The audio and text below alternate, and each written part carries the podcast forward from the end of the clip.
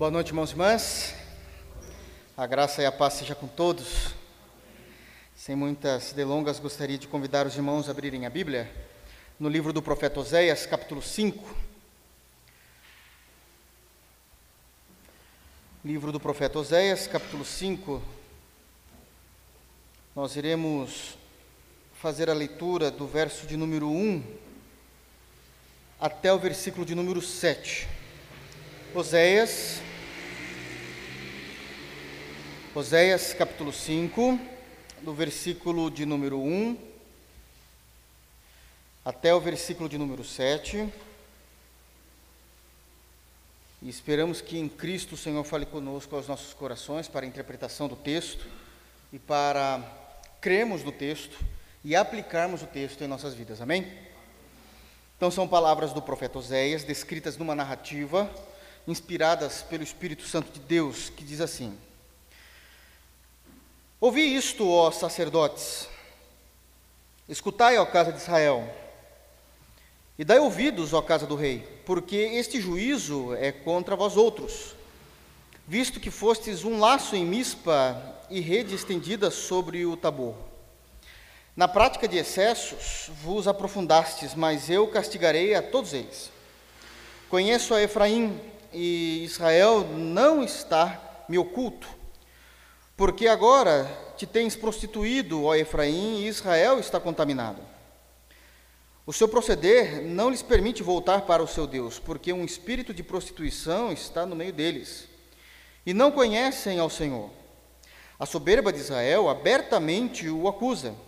Israel e Efraim cairão por causa da sua iniquidade, e Judá cairá juntamente com eles. Estes irão com os seus rebanhos, e o seu gado à procura do Senhor, porém não o acharão. Ele se retirou deles. Aleivosamente se houveram contra o Senhor, porque geraram filhos bastardos. Agora, a festa da lua nova os consumirá com as suas porções. Amém? Feche teus olhos, vamos orar. Pai amado, em nome de Jesus é que nós nos reunimos como a tua igreja. E somos gratos, Pai, porque fomos chamados ao Santo Evangelho. Obrigado, Senhor, e sempre seremos gratos pelo perdão dos nossos pecados. Obrigado, Pai, pela cruz, algo tão profundo, tão sério, e por mais que venhamos a estudá-la toda a nossa existência, ainda assim sempre seremos surpreendidos e teremos quanto mais profundezas a explorar a respeito desse assunto. Obrigado pelo sacrifício vivo de Cristo. Obrigado porque foi um sacrifício eficaz. Esse sacrifício justificou a nossa alma diante do Senhor nos agarrou com a sua preciosa graça, nos trouxe até a tua santa presença, a presença do teu santo trono, Senhor, e o Senhor nos chamou de filhos. Quão graciosos e privilegiados nós somos. Obrigado pelo teu amor com que o Senhor nos amaste. Senhor, nós pedimos para que, em nome de teu filho Jesus, o Senhor nos permita entendermos, pregarmos, expormos esse texto, e que nós venhamos a crer nesse texto, compreender o que a tua palavra fala, não somente nesse texto, mas fazendo com relação com outros textos que podemos nos firmar, Senhor, naquilo que o Senhor nos ensina. Nos ajuda a crer e principalmente a aplicar, para que possamos ser aquilo que o Senhor espera de nós. Essa é a nossa oração, em Cristo Jesus. Amém. Amém, irmãos? Capítulo 5, nós vamos começar uma nova, uma nova parte do, da profecia, ou do livro do profeta Oséias. Então, eu quero aqui fazer algumas considerações que são importantes para que a gente possa entender o capítulo 5, como ele deve ser entendido e qual é o caminho ou a, o segmento teológico que nós precisamos entender para que possamos pisar tranquilamente os nossos pés nesses textos e caminhar com tranquilidade naquilo que o Senhor tem falado a nós. Então, apenas relembrando rapidamente aquilo que nós falamos até então do profeta Oséias, nós sabemos que o profeta, ele se diferencia dos outros profetas do Antigo Testamento, porque diferente dele conter, dele ter recebido a revelação por parte de Deus Pai, por meio do Espírito Santo, daquilo que ele deveria a, apregoar, profetizar sobre Israel, nós sabemos que antes disso, ele começou dramatizando a realidade, a, a terrível realidade, na verdade, o fracasso espiritual do povo de Deus. Como é que ele vai então dramatizar isso? Deus vai pedir para que Oséias, sendo um homem de Deus, né, poucos nessa geração em que Oséias está vivendo, Vá até a praça pública, basicamente, pegue uma prostituta com o nome de Gomer, e case com ela, e faça dessa prostituta sua esposa, tenha uma vida do lar com essa mulher, tenha filhos com essa mulher, sabendo que essa mulher iria o trair, porque a profecia diz que ela seria uma mulher de prostituições, e filhos de prostituições ela teria. Então, é, isso acontece, essa, essa, tragédia dentro do casamento do profeta vai acontecer, e é muito bem descrito no capítulo 1 do profeta Oséias. E quando houvesse aquele burburinho no meio do povo de Israel, dizendo como é que um homem pode permitir uma situação dessa, como é que um homem de Deus, ele se casa com uma mulher da vida, uma mulher que vive da prática de prostituição, que ama esse estilo de vida depravado, que ama esse estilo de vida pecaminoso, como é que esse homem pode fazer dela sua esposa, ter filhos com ela, cuidar dela, olhar por ela, ser o provedor e, de fato, principalmente amá-la? Como é que isso é possível? Como é que ele tem isso em mente? E a resposta de Deus é: é isso que vocês são para mim. Vocês são Gomer. Vocês são como prostitutas espirituais diante de mim, porque vocês abandonaram os meus preceitos, abandonaram o meu amor, abandonaram os mandamentos. Então eles abandonaram tudo aquilo que fazia parte da, de correspondências teológicas a respeito ah, de uma vida em Deus, de um povo de Deus. Então nós vamos perceber que o profeta o tempo todo está dramatizando o fracasso espiritual e a realidade espiritual do povo de Deus através desse casamento.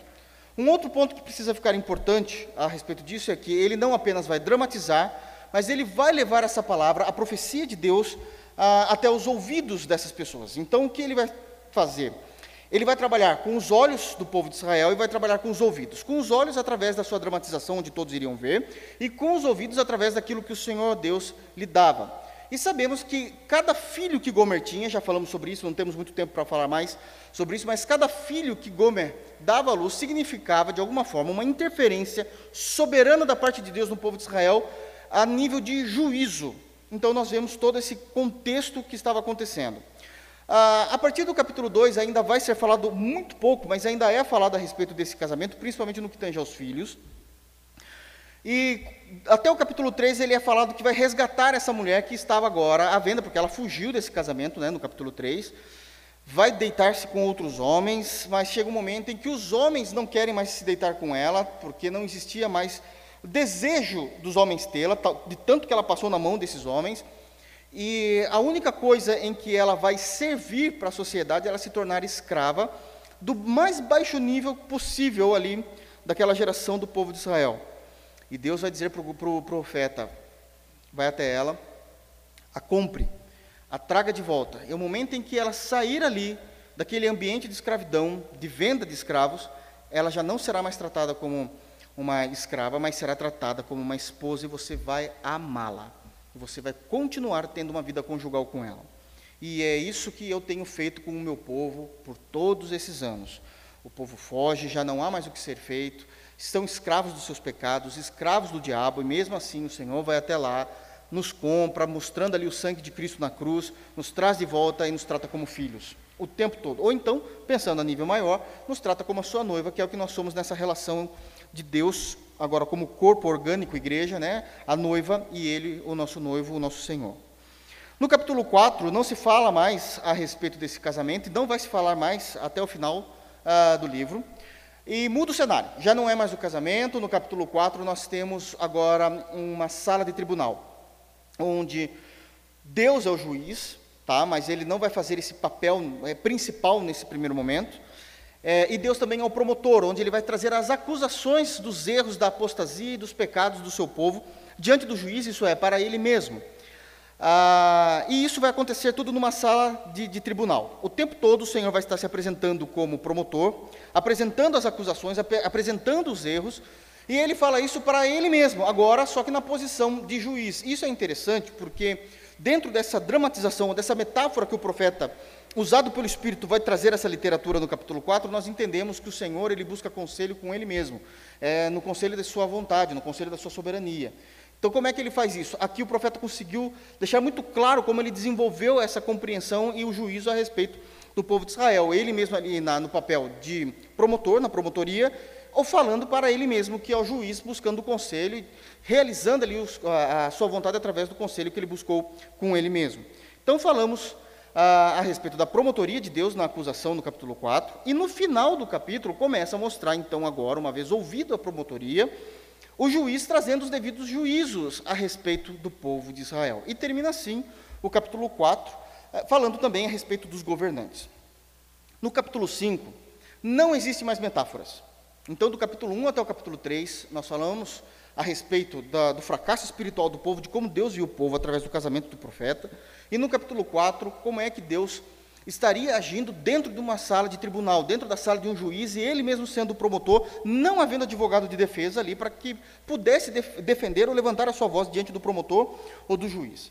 No capítulo 5, nós não temos mais essas metáforas. No capítulo 5, nós vamos ter um discurso agora, Deus sendo Deus diante do seu povo.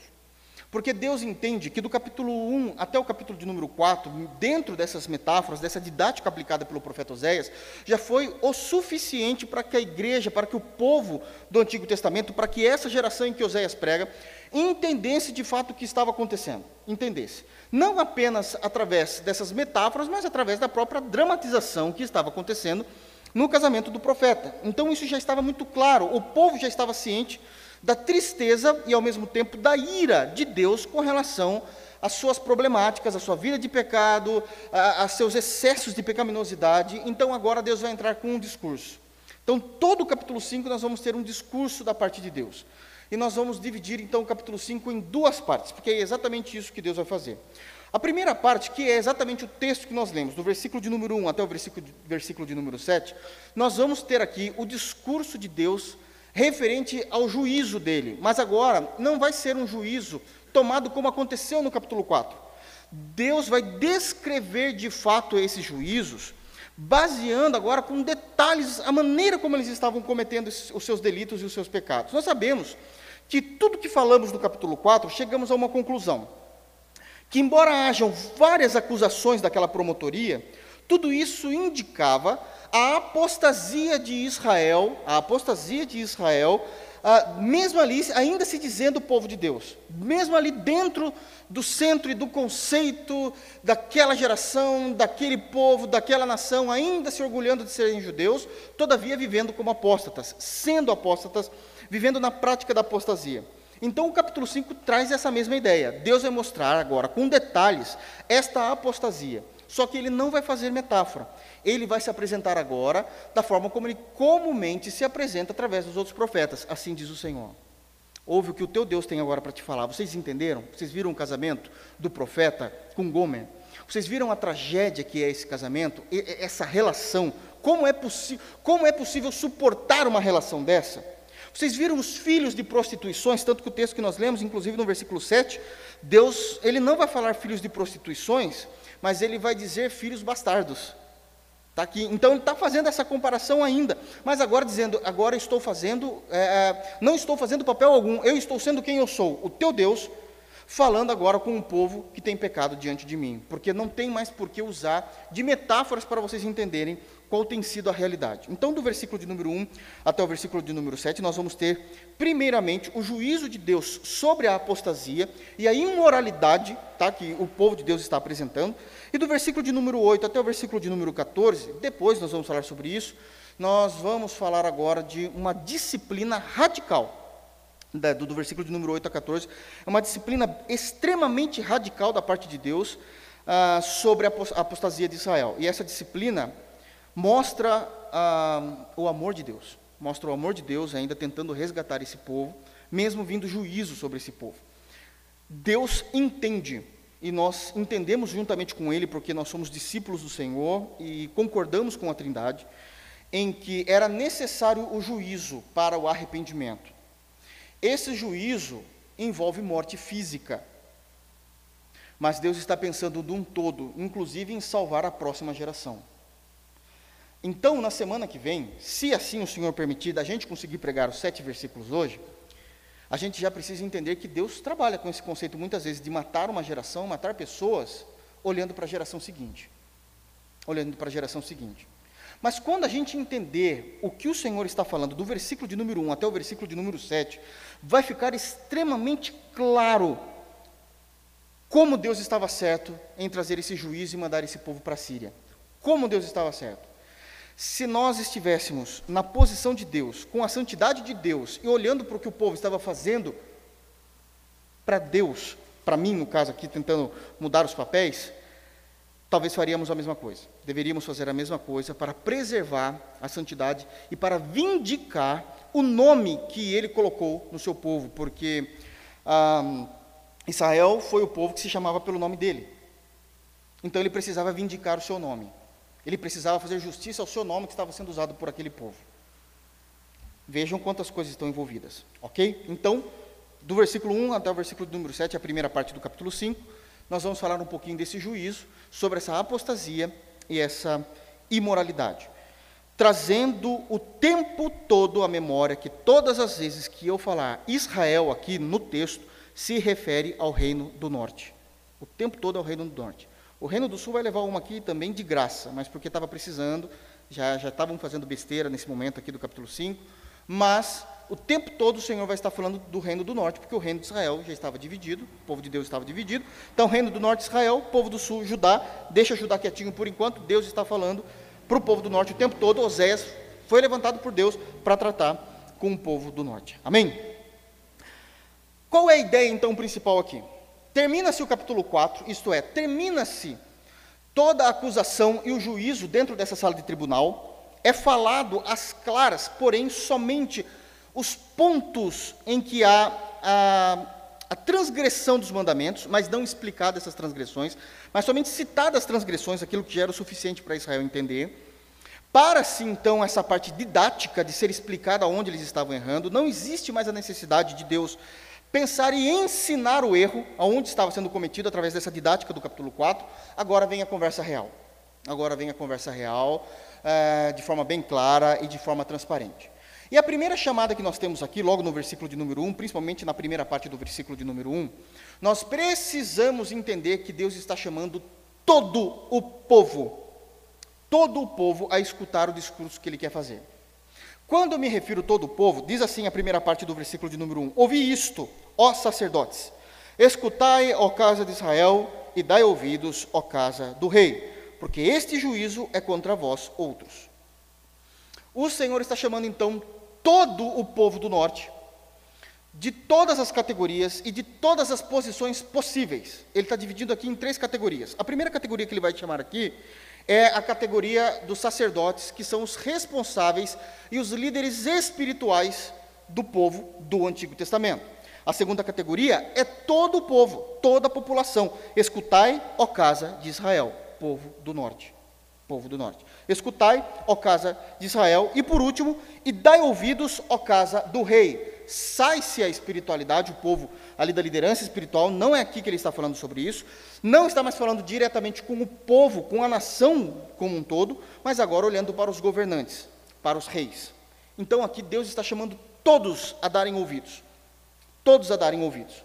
E aqui Deus vai construir, então, o seu discurso denunciando o pecado, a apostasia e principalmente a frieza espiritual desse povo e como eles têm praticado. Por que, que Deus vai, nomear ah, e vai dividir, já que Deus quer falar com todo o povo, ele não poderia ter falado, ouve, ó Israel. Ele fez muito disso né, em Isaías, fez isso também em outros profetas, que isso significava que Deus iria falar com todo o povo. Quando Deus queria também falar com o povo no período de Moisés, ele falava assim: chama ao povo a tenda da congregação, e lá eu falarei a eles por teu intermédio, Moisés estaria tudo resolvido, dá na mesma, dá na mesma. Mas por que, que Deus vai fazer essa divisão aqui, quando ele está usando o profeta Oséias, é, para chamar a atenção né, e apresentar assim essas denúncias e esse discurso agora de juízo, nessa primeira parte, para o povo de Israel, para o povo do norte? Porque, embora todos estejam pecando, cada um estava pecando em áreas distintas. Cada um estava pecando em áreas distintas. Só que no, no final da receita, no final dessa receita misturada, daria o mesmo bolo, o mesmo pecado, daria a, a mesma podridão e devassidão imoral ali que eles estavam cometendo. Porque estava cada um encobrindo o erro do outro. Então era mais ou menos assim: os sacerdotes, para não denunciar o pecado dos reis, que era, que era a função deles, eles diziam assim: ah, eu vou patrocinar. Olha só o que acontecia.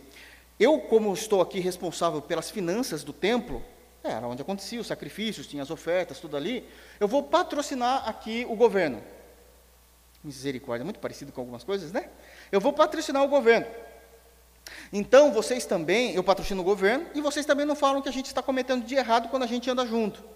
E de alguma forma, a gente vai patrocinar e ajudar o povo a viver na devassidão que eles estão vivendo. Então, todo mundo vai dar a mão aqui, nós vamos fazer uma aliança entre o povo de Israel. E essa aliança, ela é contra Deus. Ela é contra Deus. Óbvio que isso não era falado de forma tão objetiva como eu estou falando aqui. Mas a gente vai perceber que esse tipo de conversa, que esse tipo de aliança, que esse tipo de parceria estava o tempo todo com um único foco. O foco era: nós não vamos viver os mandamentos do Senhor, a gente vai viver e ninguém vai acusar ninguém. Está todo mundo bem. Vocês imaginam o que despertou a ira de Deus quando Deus percebeu que Israel estava agindo dessa forma? Então Deus vai chamar exatamente essas três categorias de povo, essas três categorias que havia ali na, na, diferenciação do povo de Israel, para trazer juízo sobre elas. E, e, ele é claro, quando ele vai dizer assim: Ouvi isto ao sacerdote, escutai a casa de Israel e dai ouvidos à casa do rei, porque este juízo é contra vós outros, ou seja, eu estou falando agora para todos vocês, dentro dos erros que vocês estão cometendo. Então, quais são esse, aqui esses erros? Vamos, vamos lá tentar um pouquinho entender o que, que é que está acontecendo. A primeira categoria chamada aqui de pessoas são os sacerdotes, que são os líderes espirituais. Talvez os irmãos não saibam, talvez os irmãos não saibam, que quando a gente fala muito em sacerdotes, é natural que a gente imagine o sacerdote sempre ligado ao templo, no serviço da liturgia, eh, daquele culto cerimonial sangrento que existia. A gente sempre vai estar ligando a compreensão dos sacerdotes e o trabalho diário dos sacerdotes com relação ao templo onde o povo de Israel em algum momento iria oferecer uma oferta ao Senhor, iria oferecer o seu culto a Deus, levava o seu animal, entregava o seu animal ali diante do sacerdote. Existia todo aquele ritual em que iria acontecer a imolação do animal para que fosse é, é, servido em sacrifício a Deus, e acontecia de fato aquilo ali, e esse é talvez uma função mais destacada dos sacerdotes. E eu acredito que essa função ela é muito bem destacada porque nós usamos muito dos exemplos dos ritos cerimoniais sacrificiais do Antigo Testamento para apontarmos para Cristo, que é isso que significa. Não tem problema nenhum com isso.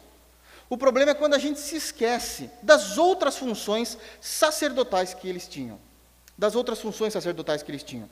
E uma das funções sacerdotais tão importantes, prestem atenção, tão importantes quanto eles trabalharem no templo com relação à cerimônia de sacrifícios diariamente, eram eles ensinarem ao povo a palavra de Deus. Não existiam pastores. Pastores é um ministério da nova aliança. Mestres, para quem separa esses dois ministérios, né, é um ministério da nova aliança. É um ministério da nova aliança. Mas quem ensinava as escrituras? Quem dava aula a respeito da lei de Moisés? Ninguém nascia sabendo. Quem fazia isso? Quem lembrava o povo? O culto tinha recitações dos textos do Antigo Testamento, e como tinha. Aliás, o livro de Deuteronômio é a repetição inteira da lei, para que o povo se lembrasse. Principalmente o povo mais novo, porque muitos já tinham morrido no deserto. Então, os que vieram ali com menos de 20 anos precisavam lembrar. Então, Deuteronômio foi feito para que houvesse a repetição da lei. E isso também é uma didática para que a gente possa entender que a gente, por exemplo, pregou inteirinho o livro do Apocalipse, e depois de um tempo tem que pregar tudo de novo porque as pessoas podem se lembrar de conceitos específicos do livro do Apocalipse. Poxa, eu me lembro de um sermão baseado, talvez, sei lá, no capítulo 9 do Apocalipse, que o pastor leu aquele texto, e eu lembro muito bem que ele frisou sobre isso, entendi isso. Tá, e no capítulo 10, poxa, no capítulo 10 eu não lembro. Não lembro nem o que foi falado. E no capítulo 11, uma, uma, eu tenho lembranças rápidas, eu sei o que significa ali no geral, mas se alguém pedir para eu expor, realmente eu não vou me lembrar.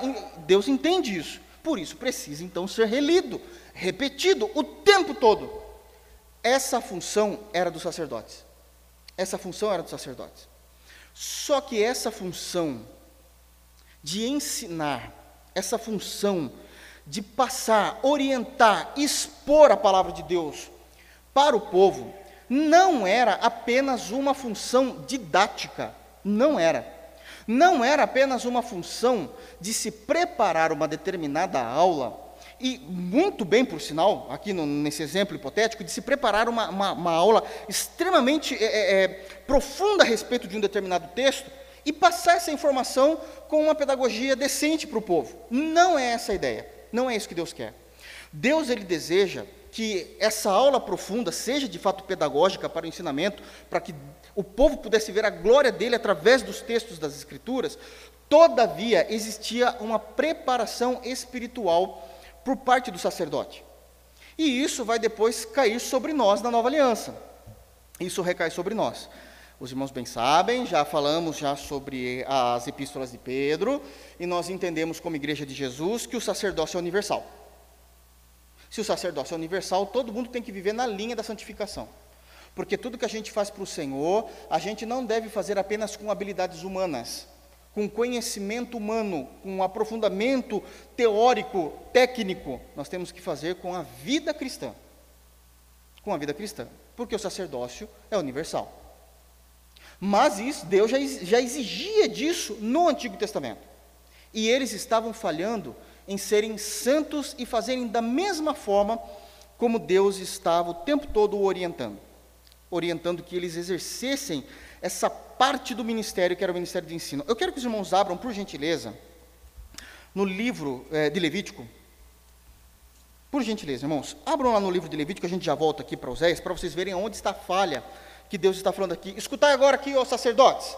Abram lá em Levítico, capítulo 10, por favor. E vejam como Deus vai tratar aqui. Eu vou, eu vou ler só um trecho, tá? Da, dos deveres espirituais dos sacerdotes a respeito de como eles deveriam exercer o seu ministério. Apenas um trecho, bem pequeno, a partir do versículo de número 8. Do versículo de número 8 até o versículo de número 11. Do 8 a 11 é o suficiente aqui, pelo que eu estou vendo. Do versículo de número 8 ao versículo de número 11. Olha quanta informação tem aqui e olha a responsabilidade humana ah, que os sacerdotes precisavam ter. Nós vamos dar de encontro de novo num outro texto que nós pregamos, é, algo parecido a respeito disso há alguns, alguns dias atrás, mas eu acho que foi no, no Sermão de Mateus. Acho não, agora estou me lembrando, no capítulo 2 foi isso mesmo, Sermão de Mateus. Olha só. Falou também Jeová a Arão dizendo, primeiro vamos aqui se localizar. Arão, ele era, ah, foi o primeiro sumo sacerdote. Então, toda a classe sacerdotal estava debaixo da liderança de Arão. Então, se Deus está falando a Arão, Arão repassaria isso a todos os sacerdotes, porque deveria ser dessa forma. Então, olha a conversa que Deus está tendo com Arão, falando dos seus deveres aqui. Falou também então o Senhor a Arão, dizendo: 9. Já começa assim: Vinho ou bebida forte, tu e teus filhos não bebereis quando entrares na tenda da congregação, para que não morrais. Já começa por aí. De novo, nós temos aqui um dilema responsivo teológico. A Bíblia não condena, mas se você quiser chegar perto de mim, não beba. Se você quer se consagrar para mim, não faça isso. Ah, você está trabalhando para mim, você está trabalhando no ministério. Se você beber, tu morre. Está no texto. Aí que vem, então, de fato, a tua responsabilidade em dizer até onde você quer caminhar com seus princípios, com a sua intimidade com Deus. De novo, aqui nós temos, então, um dilema responsivo teológico. Vocês são sacerdotes, vocês são responsáveis espirituais pelo povo. Vocês vão entrar na tenda da congregação, que é onde está a minha presença. Na minha presença não tem álcool. Mas é pecado? Não, mas isso não me agrada. Olha que dilema. Então o que eu escolho? O que eu escolho? Todo mundo faz aquele meme, né, tirando parte daquele filme, vou falar em português, que quando a gente fala em inglês todo mundo tira sarro, né? Matrix. Ah, o que, que você escolhe? A pílula vermelha ou a pílula azul? É basicamente isso. Não, mas qual é certo e qual é errado? Neo, Neo é o personagem do Matrix. Não tem certo e errado. É só o caminho que você quer seguir. Só não se arrependa depois. Só não se arrependa depois. A consagração está ligado aqui. Está tá, tá no texto. Está no texto. Então vamos lá. Vinho e bebida forte, tu e teus filhos. Por que teus filhos? Porque o, o sacerdócio era só a tribo de Levi. Então era a geração aí de Arão. Tá? Não bebereis quando entrardes na tenda da congregação para que não morrais. E ainda afirma: estatuto perpétuo será isso entre as vossas gerações. Isso é imutável entre as vossas gerações ali no, no, no sacerdócio. Por que que vocês vão fazer isso? Agora Deus vai explicar. Por que, que eu não quero? Aí, irmãos, está muito claro no versículo 10. Vocês não vão fazer isso para fazer diferença entre o santo e o profano, entre o imundo e o limpo. É como Deus vê essa situação, está no texto também. Mas, mas não tem condenação, não estou falando da condenação, mas eu entendo isso como uma categoria muito baixa da santificação. E realmente vocês não se distanciam da impiedade do mundo quando praticam isso. Está aqui, está no texto. Não estou fazendo força nenhuma, só estou repetindo. E para fazer diferença entre o santo e o profano, entre o imundo e o, e o limpo. Aí vem agora a prática que muitas vezes as pessoas não lembram aqui do estatuto sacerdotal. E para ensinardes aos filhos de Israel todos os estatutos que Jeová lhes tem falado por intermédio de Moisés. Então, o ensino, a exposição dos textos da lei, a explicação para que eles pudessem entender, a disciplina do povo de Israel era ser os sacerdotes. Geralmente nós ligamos apenas o serviço sacerdotal com aquele açougue o tempo todo diário o tempo todo matando animais, o tempo todo ali sujo de sangue, e de fato é uma verdade. Mas essa não era a única função, o texto é claro em dizer que eles ensinavam. Eles ensinavam, mas Deus tem um problemão com eles. Vamos voltar para lá? Quando a gente volta para Oséias, ele está dizendo assim, porque ele está é, colocando aqui todo mundo dentro do mesmo pacote, o Senhor coloca isso logo no início do versículo 1, escutai, né, é, ouvir isto, ó sacerdotes. Por quê? Porque vocês têm sido um laço e uma rede estendida para o povo. A gente já fala sobre isso. É isso que vocês têm sido. Vocês têm quebrado toda a minha lei. Vocês não têm mais se comportado como deveriam se comportar. Segundo povo, que é chamada, a segunda parte aqui do povo é, e dai ouvidos, né, é, é, eu quero falar da última, é mais fácil, e dai ouvidos, ó casa do rei, e dai ouvidos, ó casa do rei. Agora a gente está falando com os governantes. Qual é a função? A gente está pensando isso a nível de Antigo Testamento e povo de Deus, ok? A gente não vai discutir política, porque senão tem várias compreensões. Mas qual é a função política dentro do conceito divino? Dentro do conceito divino. Qual era a compreensão dos governantes? Primeiro, aonde eles já tinham errado? Aonde que Israel tinha errado? Eles não tinham aceitado a dinastia davídica. Eles já tinham se rompido com Roboão depois de Salomão. Eles romperam. Deus falou que hum, o trono seria de Davi. O povo, ou seja, aquelas dez tribos representadas por Efraim, que era a maior tribo do povo do norte, das dez que se afastaram, primeira coisa, já viraram o rosto ao concerto e à aliança que Deus fez com Davi. Não, não, não, não, eu sei que de Davi é, veio Salomão, e de Salomão veio Roboão, mas a gente não gosta de Roboão. O que, que a gente faz? A gente funda um outro reino para a gente. Quem vem com a gente? Dez tribos levantaram a mão. A única que falou que ia ficar com Judá, que é da tribo de Davi, foi Benjamim. O, todas as outras tribos levantaram a mão e falaram assim: chega de dinastia de Davi. Vamos fazer algo mais legal. Vamos fazer aquilo que a gente entende que tem que ser feito. Por quê? Porque por mais que a, a dinastia davídica seja falha, porque é humana, ainda assim eles insistem em fazer a vontade de Deus através da lei. Mas chega uma hora que as coisas precisam se renovar. Não é assim? Será que os conceitos bíblicos não são antigos? Ou então, como dizem os pseudos teólogos, era só para aquele tempo. Era só para aquele tempo. Esse texto aqui não, é só para aquele tempo. Ministério pastoral feminino, não, isso era coisa de Paulo, para aquele tempo. Não, mas existe toda uma liturgia de como é feito o batismo nas águas, a, a, seriedade do batismo. Não! Agora pode ser batismo radical, mudou. Como é que a gente chama a atenção do povo? Isso é romper a dinastia, a aliança. Isso é romper. Então já começou por aí. Ouvirem a casa do rei. Eles deveriam manter os estatutos de Deus principalmente os estatutos civis e morais. Os espirituais ficavam com os sacerdotes, mas os governantes ficavam com aquilo que era civil, aquilo que era moral dentro do civil, aquilo que eles precisavam fazer. Eles deveriam estabelecer a justiça social. Eles deveriam trazer proteção ao povo de Israel, porque Deus tinha uma promessa, que de Israel viria o Messias, então o povo de Israel deveria ser muito bem protegido. E o que, que eles fizeram? Aliança com outras nações. Vamos fazer aliança com o Egito. Vamos fazer aliança com a Síria. Está lá no começo do, do, do, livro, quando nós fizemos a exposição, né? as pregações do início do, de Oséias. Vamos fazer então a aliança com esses povos. Não, vocês protegem. É para isso que vocês devem fazer. Então vocês já quebraram a aliança de Davi, vocês estão fazendo aliança com povos que não me pertencem, que são contra tudo isso. E terceiro, ao invés de vocês abençoarem, trabalhando em prol de trazer aquilo que era o básico para uma sociedade, a gente chama de educação, a segurança pública, a justiça social, que é básico. Isso aí, qualquer compreensão de governo no mundo, vocês estão oprimindo o povo, ao invés de trabalhar para trazer riquezas para o povo. Porque Israel parece que entendeu algo errado. Israel sempre foi um povo muito abençoado por Deus, irmãos, inclusive financeiramente. Sempre foi. A gente vê a misericórdia de Deus o tempo todo. Mas Israel se acostumou com milagres. Israel entendia que a bênção de Deus, até mesmo financeira, a prosperidade financeira que havia sobre o povo, tinha que ser sempre sobre a bênção de Deus soberana, um milagre acontecendo, pegando despojos de outros povos. E nem sempre foi assim. O que Deus falou para Adão foi: trabalhe.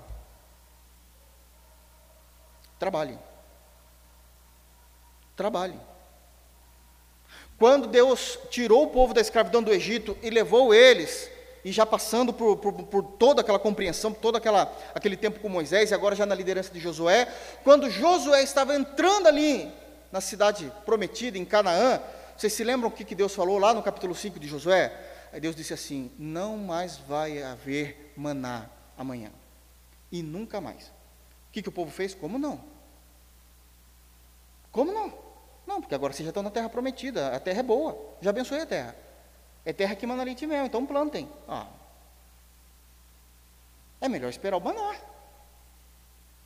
Não, não, agora vocês plantam, porque eu não vou mais trazer maná. E carne, ué. Vamos trabalhar, a pecuária está aí para isso. A pecuária está aí para isso.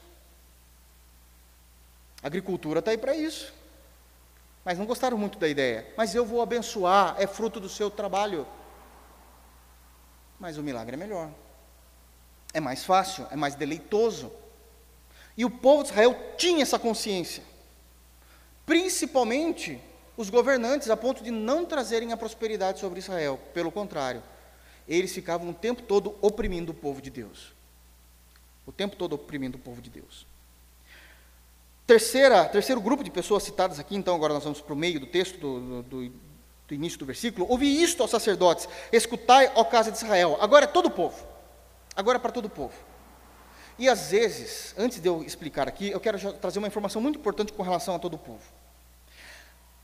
O homem, a, a raça humana, raça humana, ela tem a tendência de sempre querer colocar a culpa em outrem ou em algo em alguma situação. É natural. As coisas não estão indo bem, a culpa é de alguém. A culpa é de alguém. Ah, ah, todo, eu, eu, eu, nasci com essa informação na minha vida, sendo brasileiro, né, eu nasci com isso. Que a culpa sempre foi do governo. E realmente o governo tem muita culpa. Isso é indiscutível. Mas o governo se renova. Eu sei que tem muita gente antiga lá, mas tem muita gente nova. E a gente nova que entrou também não mudou. Então o governo é reflexo do povo. O governo é reflexo do povo. Eu me lembro, dos, me lembro, me lembro não, meus pais falam para mim, por exemplo, de Tancredo, que não chegou nem a subir né, na, na, no palácio, morreu antes, e aí teve toda, porque ele foi acho que dos diretas, lá, direta já, realmente foi e tal, entrou Sarney, meu, meu pai se lembra muito bem desse período, eu não me lembro, eu não me lembro, mas o que ele fala de Sarney eu vejo hoje, e os deputados que nós temos hoje, por exemplo, os senadores que nós temos hoje, não são do período de Sarney, já mudou, e não mudou nada, mudou as pessoas, mas Continua a mesma, a mesma compreensão. Então, o governo é um reflexo do povo. A gente precisa prestar atenção nisso. Nós precisamos entender isso. E aqui a gente tem um problemão. Porque o povo estava também vivendo uma vida de declínio espiritual nessa geração. De declínio espiritual. E qual era a desculpa do povo? Senhor, olha os sacerdotes. Ué, mas os sacerdotes têm a ver com o seu sacrifício? O sacerdócio tem alguma coisa a ver com a tua falta de santidade? Então, o que Deus está deixando claro aqui é que, sim, é possível uma má liderança espiritual contaminar a igreja. É possível. Isso é possível. Mas não é uma condição sine qua non, porque cada um dará conta de si mesmo para Deus. A Bíblia está aqui para todo mundo. Se existe pastor corrupto, se existe uma liderança depravada, não significa que você precisa ser. Não fique colocando a culpa no pastor. Se levante como homem e mulher de Deus. Se levante como homem e mulher de Deus. Era essa a desculpa do povo. Então Deus vai chamar todo o povo e vai dizer assim: o mesmo caminho que eles têm trilhado, vocês têm. A diferença é que talvez vocês não tenham a mesma autoridade, no caso espiritual dos sacerdotes, ou a autoridade civil dos governantes, mas vocês têm vivido também na mesma corrupção entre vocês. Vocês querem ver? Quando eu escrevi, é o que Deus está dizendo, a gente vai chegar nisso, mas quando Deus prescreveu no Sinai para Moisés o primeiro mandamento, não terás outros deuses diante de mim, Deus não falou isso para os sacerdotes. Deus falou? Não. Deus falou isso para os governantes? Não. Deus falou para o povo de Israel. E por que, que vocês estão indo para os Baalins? Por que, que vocês têm Baal como Deus? Está lá no capítulo 4, já falamos sobre isso. Por que, que vocês estão adorando? O mandamento está aí. Já falei para vocês não usarem o meu nome em vão. Terceiro mandamento mas vocês estão jurando, fazendo perjúrio. Quem está fazendo perjúrio? São os sacerdotes? Não, é o povo. E aí? Então Deus está colocando as claras as coisas, mas cada um dentro do, da, da sua, do seu poder de ação.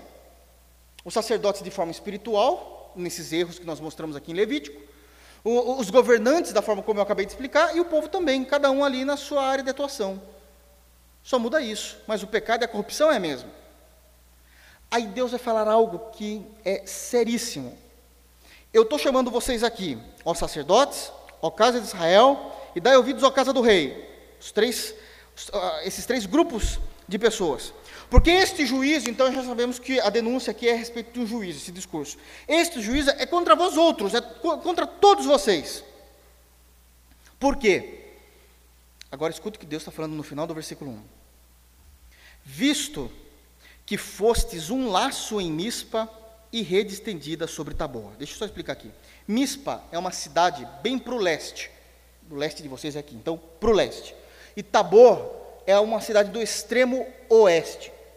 Então está dizendo assim, que o tempo todo, todo o povo de Israel, todas as dez tribos, de leste a oeste, que é, significa que é todo o território daquela nação, eles estavam sendo um laço e uma rede. O que é esse laço? Aquele laço de armadilha que se fazia antigamente. Aquele laço que tinha um mecanismo puxando ali, fazendo envergar um galho, quando alguém pisasse ali, pegava, o animal pisasse ali, ali amarrava. E também essa rede estendida é a rede para pescar o peixe, que se estende aquela rede, o peixe não sabe, o peixe vai passar em determinado momento ali daquele rio ou daquele lago e vai ficar preso. Olha o que Deus está dizendo. Era para vocês serem uma bênção. Porque essa foi o mandamento que ele deu para Abraão. E se tu uma bênção, isso vem para toda geração. Eram para vocês serem a luz que ilumina o caminho das pessoas para virem até mim. Era para vocês serem aqueles que iriam guiar, que iriam testemunhar a meu respeito.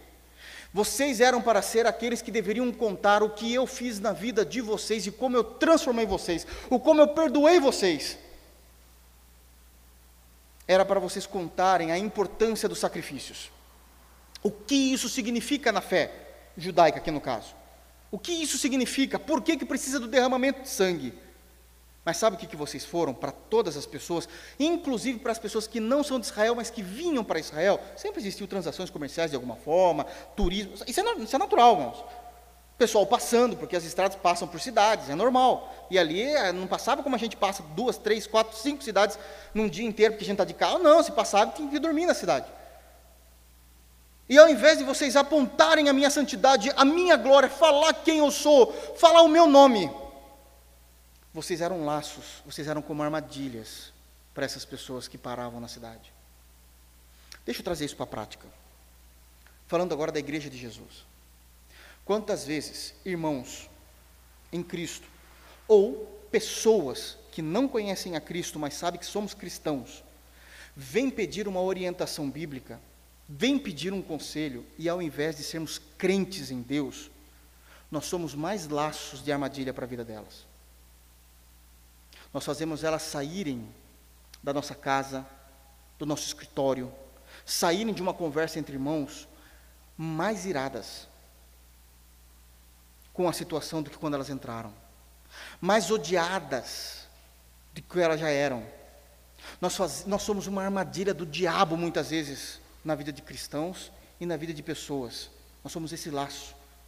Elas vêm até nós como aquele pássaro, aquele passarinho, o pardal aqui no Brasil, como aquele pardal que está andando e está vendo ali o, o alpiste e não sabe que ele é uma armadilha, mas ele olha para nós e fala assim: ele é crente, ele vai na igreja, todo domingo está na igreja, prega na igreja, canta na igreja, é diácono. E quando a pessoa chega lá, nós somos uma armadilha na vida espiritual dela.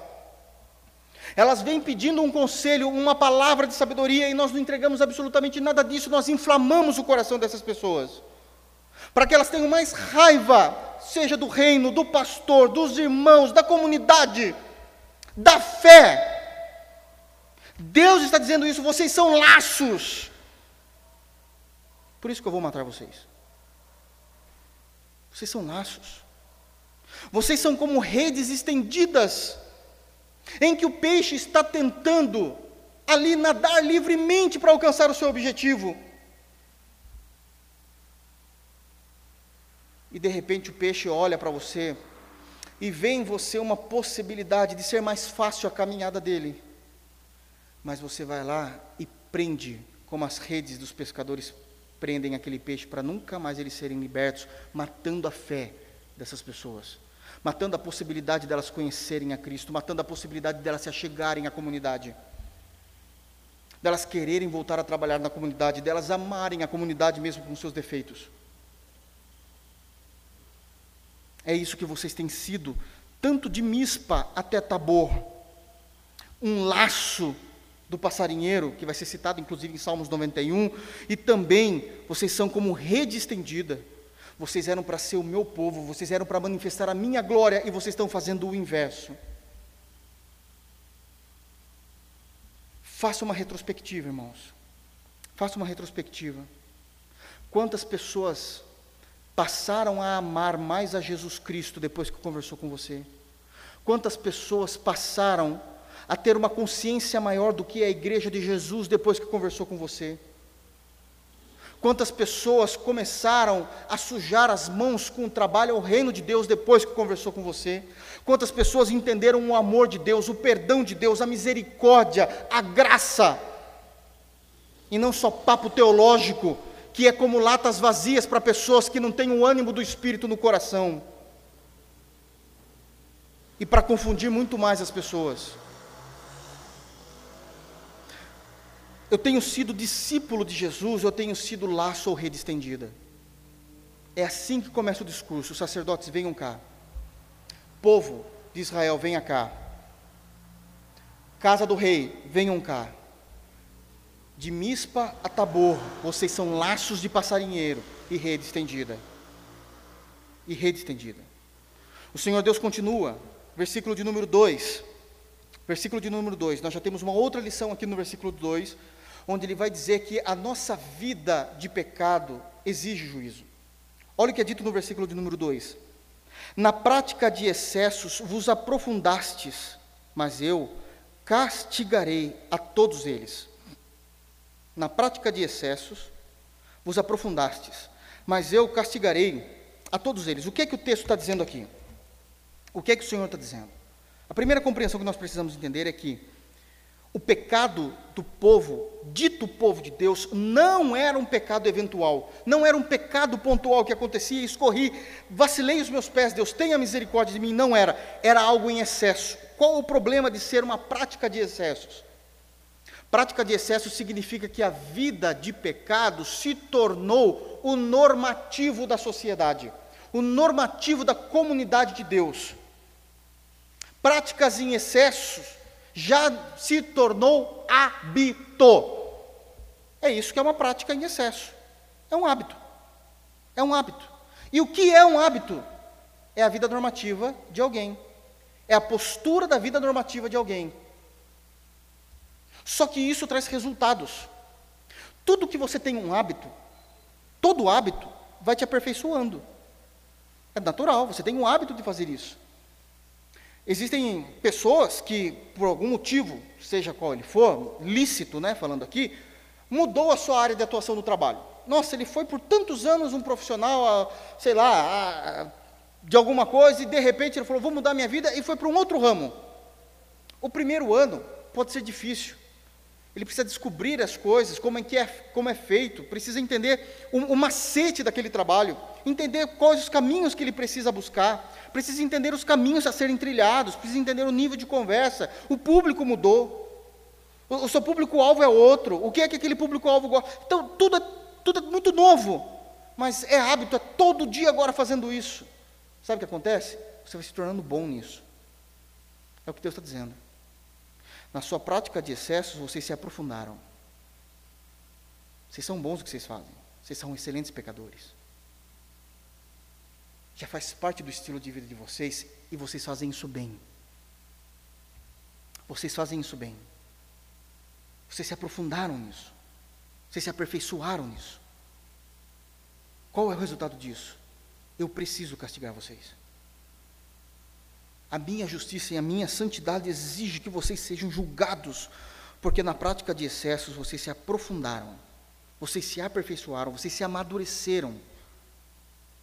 Segunda informação que nós temos aqui no versículo de número 2 é que se isso é uma prática de excesso, se aquele estilo de vida pecaminoso, depravado, se tornou uma prática de excesso, e o que seria essa prática de excesso? Aqui Deus está generalizando. A, a tua vida distante da minha lei, a tua vida distante da minha vontade, vocês já não me conhecem mais. Capítulo 4, versículo 6. Vocês já não conhecem, vocês estão sendo totalmente destruídos por isso, porque vocês não me conhecem mais. E vocês se aperfeiçoaram em viver a parte de mim, vocês se aperfeiçoaram em viver distante de mim. Vocês se aperfeiçoaram em viver longe da minha tutela. Sabe o que isso significa, então, no segundo momento? É que não somente eles se tornaram bons, como a primeira compreensão que nós temos no texto, como eles eram extremamente conscientes do que eles estavam fazendo. É hábito. Eu sei o que estou fazendo. E faço bem. Eu faço bem. Fale para uma pessoa que realmente é leiga em consertar um carro, um automóvel. Entrega o carro, abre o capô para ela e fala assim: arruma, ele não está pegando. Falando por mim, eu não sei nem por onde eu começo a olhar o carro. Não conheço absolutamente nada disso. Pega o Zé da esquina, 35 anos no mesmo lugar, conhece Sorocaba todo. Ele é aquele que você chega com um carro desses novos, com multimídia e tudo, ele fala assim: eu conheço o carro quando só tinha quatro cabos no motor e sabia tudo o que fazia. Ele faz isso de boa. O hábito te leva a se aperfeiçoar no que você faz. Não tem como dizer que ele é leigo, que ele é inocente. Ele sabe o que ele está fazendo. Ele sabe quais são os primeiros testes que ele deve fazer para saber diagnosticar o porquê que o carro não está pegando. Primeira coisa, você vê que o cara é bom, você fala assim, ele entra lá, fala assim, o carro não está pegando, ele fala, entra no carro, entra no carro, dá partido, só, só levanta a capa, faz isso agora, faz isso agora. Ele vai fazer, todo o diagnóstico, ele já sabe, é a área dele. Deus está dizendo: não me venham com desculpas esfarrapadas, dizendo, mas era pecado, mas não estava na Bíblia. Mas você não queria se santificar? Mas eu tinha que fazer isso, estava no texto. Estava no texto. Então, o versículo 2, Deus está dizendo que o pecado se tornou uma prática, a depravação se tornou uma prática, onde a gente se aperfeiçoou nisso. E o versículo 2 está dizendo que nós somos indesculpáveis diante de Deus, porque nós não éramos inocentes naquilo que estávamos praticando. Nós não éramos inocentes. Nós não éramos. Versículo de número 3. O Senhor agora vai dizer o seguinte: Por causa desse hábito pecaminoso, vocês deixaram de me conhecer sempre trazendo a memória, que é a continuação do capítulo 4, então agora Deus não está mais com aquela didática do capítulo 4, mas está jogando claramente agora na posição de Deus mesmo, que é o que ele é, mas dizendo, relembrando o versículo 6, olha, vocês estão sendo destruídos moralmente porque realmente vocês não me conhecem mais. Só tem um problema. Vocês podem até não me conhecer, mas eu conheço vocês. Vocês não me conhecem, mas eu conheço vocês. É o que ele está dizendo no versículo 3. Conheço a Efraim, e Israel não está oculto aos meus olhos. É o que Deus está dizendo. Israel não está oculto aos meus olhos. Eu não sei o que, que é. Que, nossa, o que, que será que Israel está fazendo, né? Porque eu não vejo mais o povo vir orar até mim. O que é que eles vão fazer? Não, eu te conheço. Vocês não estão ocultos. Eu tenho acompanhado vocês de perto. Porque agora te tens prostituído, ó Efraim, e Israel está contaminado. Eu já disse que a maior tribo que existia no povo do norte era Efraim.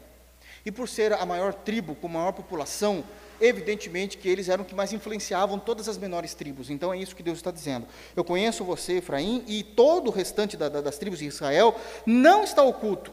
Eu conheço muito bem os pecados de Efraim, tudo aquilo que tem saído de Efraim. Ah, se eu conheço. E por que Efraim? Porque Efraim também estava o lugar de adoração que o povo do norte autoproclamou, né? Era para ser em Jerusalém, mas eles falaram: não, não, não é pro, vai ser em Berseba, é, aqui é mais fácil, não, não, não. Então eles autoproclamaram. Então eu sei tudo o que está acontecendo aí. E também sei como está contaminado todo Israel. Vocês já não me conhecem mais, vocês não ouvem mais a minha voz, porque eu também não falo mais a vocês. Eu não tenho mais parte com vocês. Então vocês não me conhecem. Chegou um momento, irmãos, historicamente, a gente vai falar disso um pouco mais para frente, que essa geração, por incrível que pareça, comparava Jeová Deus com Baal, porque para eles é, basicamente já era a mesma coisa a nível de autoridade, de poder. Tamanho era o esquecimento que eles tinham da lei de Deus. Tamanho era o esquecimento que eles tinham da lei de Deus. Mas Deus está dizendo assim: esse é um problema, porque vocês não se lembram de mim, mas eu conheço vocês. Eu conheço vocês. E eu estou o tempo todo olhando para vocês. E vocês estão se prostituindo, isto é, abrindo mão de todos os meus mandamentos, de todos os meus decretos, de tudo aquilo que eu determinei para que fosse vivido a um povo santo, para viverem de acordo com o que os outros deuses pedem. Então, essa prostituição espiritual, para viverem dessa forma, para viverem dentro dessa terrível verdade, dessa terrível verdade. Então, vai acontecer algo extremamente sério. E aí Deus vai ensinar algo que muitas das vezes nós não conseguimos compreender em, em textos que têm essa informação, mas de forma mais velada, implícita. Aqui está muito, é, aqui está tá claro em dizer o seguinte, versículo 4: O seu proceder não lhes permite voltar para o seu Deus. Sabe o que Deus está dizendo aqui no versículo de número 4? Que às vezes nós tornamos como hábito os nossos pecados, de tal maneira que nós não conseguimos mais voltar para Deus. Porque esses pecados já nos escravizou. E não há possibilidades de retorno a Deus. É aqui que entra a pessoa de Jesus Cristo. Ele nos leva ao Pai. Porque a gente não tem condições de voltar. Não tem condição.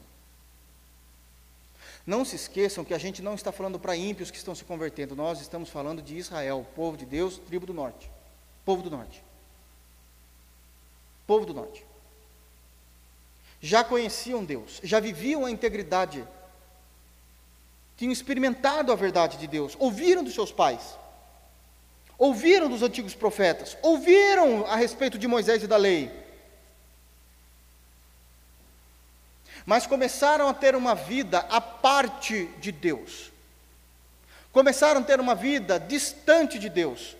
Começaram a viver uma vida na fronteira e quando viram já estava do outro lado da fronteira. Ou como eu usei de exemplo, estavam tendo uma vida na janela. O tempo todo para saber o que estava acontecendo. Sentados na janela. Até caírem. E morreram e morreram. Porque não havia como voltar. Não havia como voltar se não fosse Deus indo resgatar eles. Se não fosse Deus indo até eles.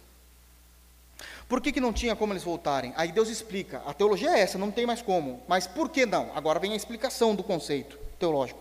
Porque um espírito de prostituição está no meio deles e não conhecem a Jeová.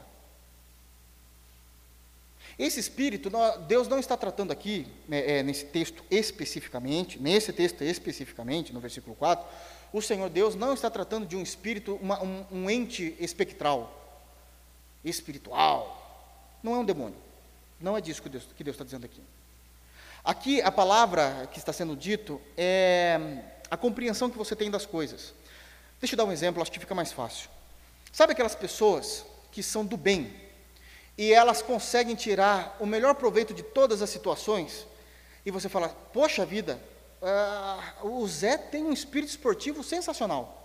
É um espírito esportivo. O que é esse espírito esportivo? Ele consegue tirar o melhor de uma brincadeira que sempre fazem. Ele tem espírito esportivo, ele leva numa boa, ele é tranquilo.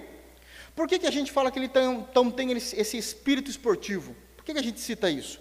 Porque esse espírito esportivo que ele demonstra nada mais é do que uma qualidade do caráter dessa pessoa. Ele é do bem, ele gosta, ele brinca, ele é uma pessoa risonha. Ele aceita, ele vai lá e provoca alguém com uma brincadeira, sadia, evidentemente, e, mas também sabe receber bem essa brincadeira, e ele leva tudo na esportiva, a gente, não é assim que a gente fala? Poxa, o cara leva tudo na esportiva, o cara é gente do bem.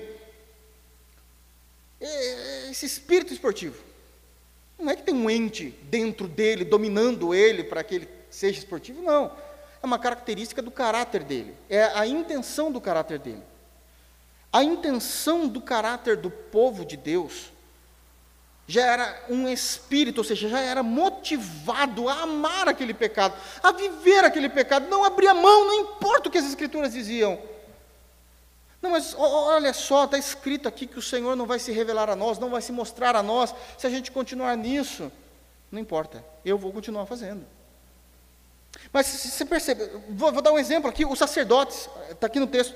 Olhem só, sacerdotes, se vocês continuarem vivendo, procrastinando a santificação de vocês, evitando de beber, vocês não vão ver a glória de Deus, vocês não vão ser sacerdotes. Não importa, a gente vai continuar fazendo isso. A ponto no versículo 11, está dizendo, lá do capítulo 4, está dizendo que a sensualidade, o vinho e o moço tiraram o entendimento dessas pessoas. Por quê? Porque eu amo tanto aquilo que está em minha alma, no meu caráter, que não importa o que as Escrituras dizem, existe um espírito em mim, essa qualidade desse caráter em mim, que me leva a isso.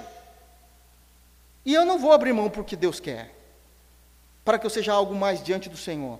Existe um, um espírito dentro de mim, esse espírito. Tem gente que fala também espírito de competição, né? Porque a pessoa está se preparando para isso. É a mesma coisa, é nessa ideia, é essa ideia, não tem nada a ver aqui com, com algo espectral. Mas está falando exatamente isso. A pessoa, no, no caso dos governantes, não, é, para mim é, é mais fácil ganhar dinheiro oprimindo o povo. Eu fazendo aquilo que é errado. Volte bem, vou mudar tudo, mas eu vou fazer errado. Eu sei que no meu coração já tem isso. E o povo? O povo de Deus.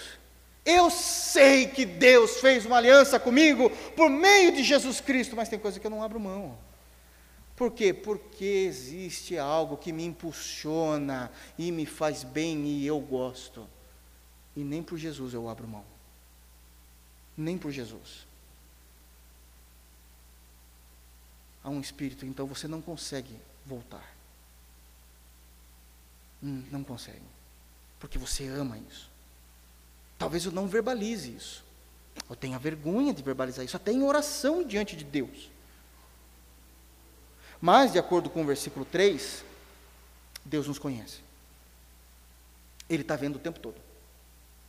O tempo todo ele está vendo. O que está acontecendo no versículo 4. Ele consegue compreender, porque ele vê. Então é essa compreensão que o Senhor está trazendo aqui de forma clara no versículo de número 4. A intencionalidade, o que move você é algo tão grandioso, é algo tão forte, é um hábito tão forte, que você não consegue deixar de realizar. Eu conheci algumas pessoas que são assim, conheço, na verdade, pessoas que são assim, que não necessariamente são cristãs e que elas estão tentando, desejam, por exemplo, pararem de fumar. Conheci muitas pessoas assim, principalmente quando eu trabalhava secularmente nas empresas. E aí elas falavam: Nossa, eu quero parar de fumar e estou fazendo tratamento, estou fazendo de tudo que, que, que, aparece na minha frente aí que falam que é bom, Mas sabe onde me mata? Ah, onde que, onde que é mais difícil para você? Depois do almoço. Eu tenho um hábito de anos. Não sei como as pessoas conseguem, mas cada um é cada um, né? Depois do almoço, tomar café. Café chama cigarro. E eu me preparo, eu me preparo psicologicamente. Eu não quero, eu não quero fazer isso. Mas depois do almoço, é isso. Uma xicrinha de café e vai lá para o fumódromo e eu vou fumar. O hábito é tão forte que ele não consegue deixar de fumar. A pecaminosidade é tão forte que o povo de Israel não conseguia voltar para Deus. O hábito se tornou o Senhor deles. Era esse espírito que o texto está dizendo. Se não for o Senhor, eles nunca mais verão a glória de Deus. Eles podem continuar oferecendo sacrifícios, eles podem continuar cultuando a Deus no templo, mas é algo mecânico. É uma espiritualidade sem vida. É uma ortodoxia morta. É um cumprimento de preceitos mecânico. Não há fogo do espírito. Não há paixão da palavra no coração. Não há amor pela pureza. O que há são palavras teológicas vagando numa mente que já não tem mais o Espírito Santo. Esse era o povo de Israel. E assim pode ser a igreja da nova aliança se nós não tomarmos cuidado. Se nós não tomarmos cuidado. A ponto de. Dá para encerrar aqui? Ou cinco, pelo menos. Cinco, seis. A ponto de. Ao invés do pecado. Meu Deus do céu. Ao invés do pecado trazer lágrimas, porque isto afastava toda, todo, todo o povo, todo Israel, o povo do norte de Deus, trazia soberba e arrogância, porque eles achavam bonito. Versículo 5. A soberba de Israel abertamente o acusa. Olha como vocês são. Olha como vocês falam dos erros de vocês, da, da, das práticas de vocês, do que vocês têm cometido. Vocês têm prazer em falar, vocês têm prazer em mostrar. Vocês não choram. Vocês têm prazer em dizer que estão melhores agora.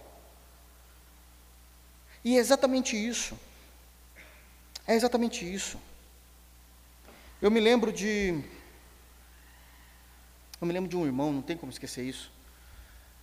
Que ele começou a estudar as Escrituras e começou, começou a compreender de fato as Escrituras, mas não soube lidar com o conhecimento. É o que Efésios fala, né?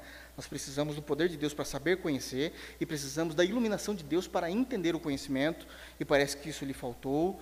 E agora, tudo aquilo que um dia ele pregou que era errado, quando chegava o irmão na casa dele, ele fazia de propósito para dizer assim: Eu sou forte na fé. Por favor. Bom, hoje ele nem na igreja está. Isso é o povo de Deus. E que falar dos desviados? As mídias sociais estão aí para falar disso. Postam como se a melhor coisa que tivesse acontecido na vida deles era é, é eles terem se afastado de Deus e da vida da igreja. Eles têm orgulho, não há choro. Eles postam como liberdade. Sou liberto porque eu não faço mais parte do povo de Deus. Está aqui no texto. A soberba de Israel abertamente os acusa. Sabe qual é, o, o que é que Deus vai fazer? Está aqui, ó. Israel e Efraim cairão por causa da sua iniquidade. Está feliz porque está fora da igreja, não está? Estou, pastor, vai para o inferno. Simples assim. Você querendo ou não, acreditando ou não, Deus é soberano. Vai para o inferno. Me desculpa. Sinto muito, vocês não sabem como eu sinto. Queria que vocês estivessem aqui. Mas vai para o inferno. E eu já sei o que vai acontecer com você no inferno. A Bíblia diz que lá você vai chorar eternamente, mas você não vai se arrepender de ter saído da igreja, porque você vai ranger os dentes ranger os dentes de raiva de Deus. Porque lá não tem um Espírito Santo para converter os teus corações dizendo que você errou. Lá você vai ser entregue ao teu próprio pecado, para todo sempre. Se você deseja isso, o Senhor que te julgue, não dá nem para falar Deus te abençoe, né? O Senhor que te julgue. Mas está no texto.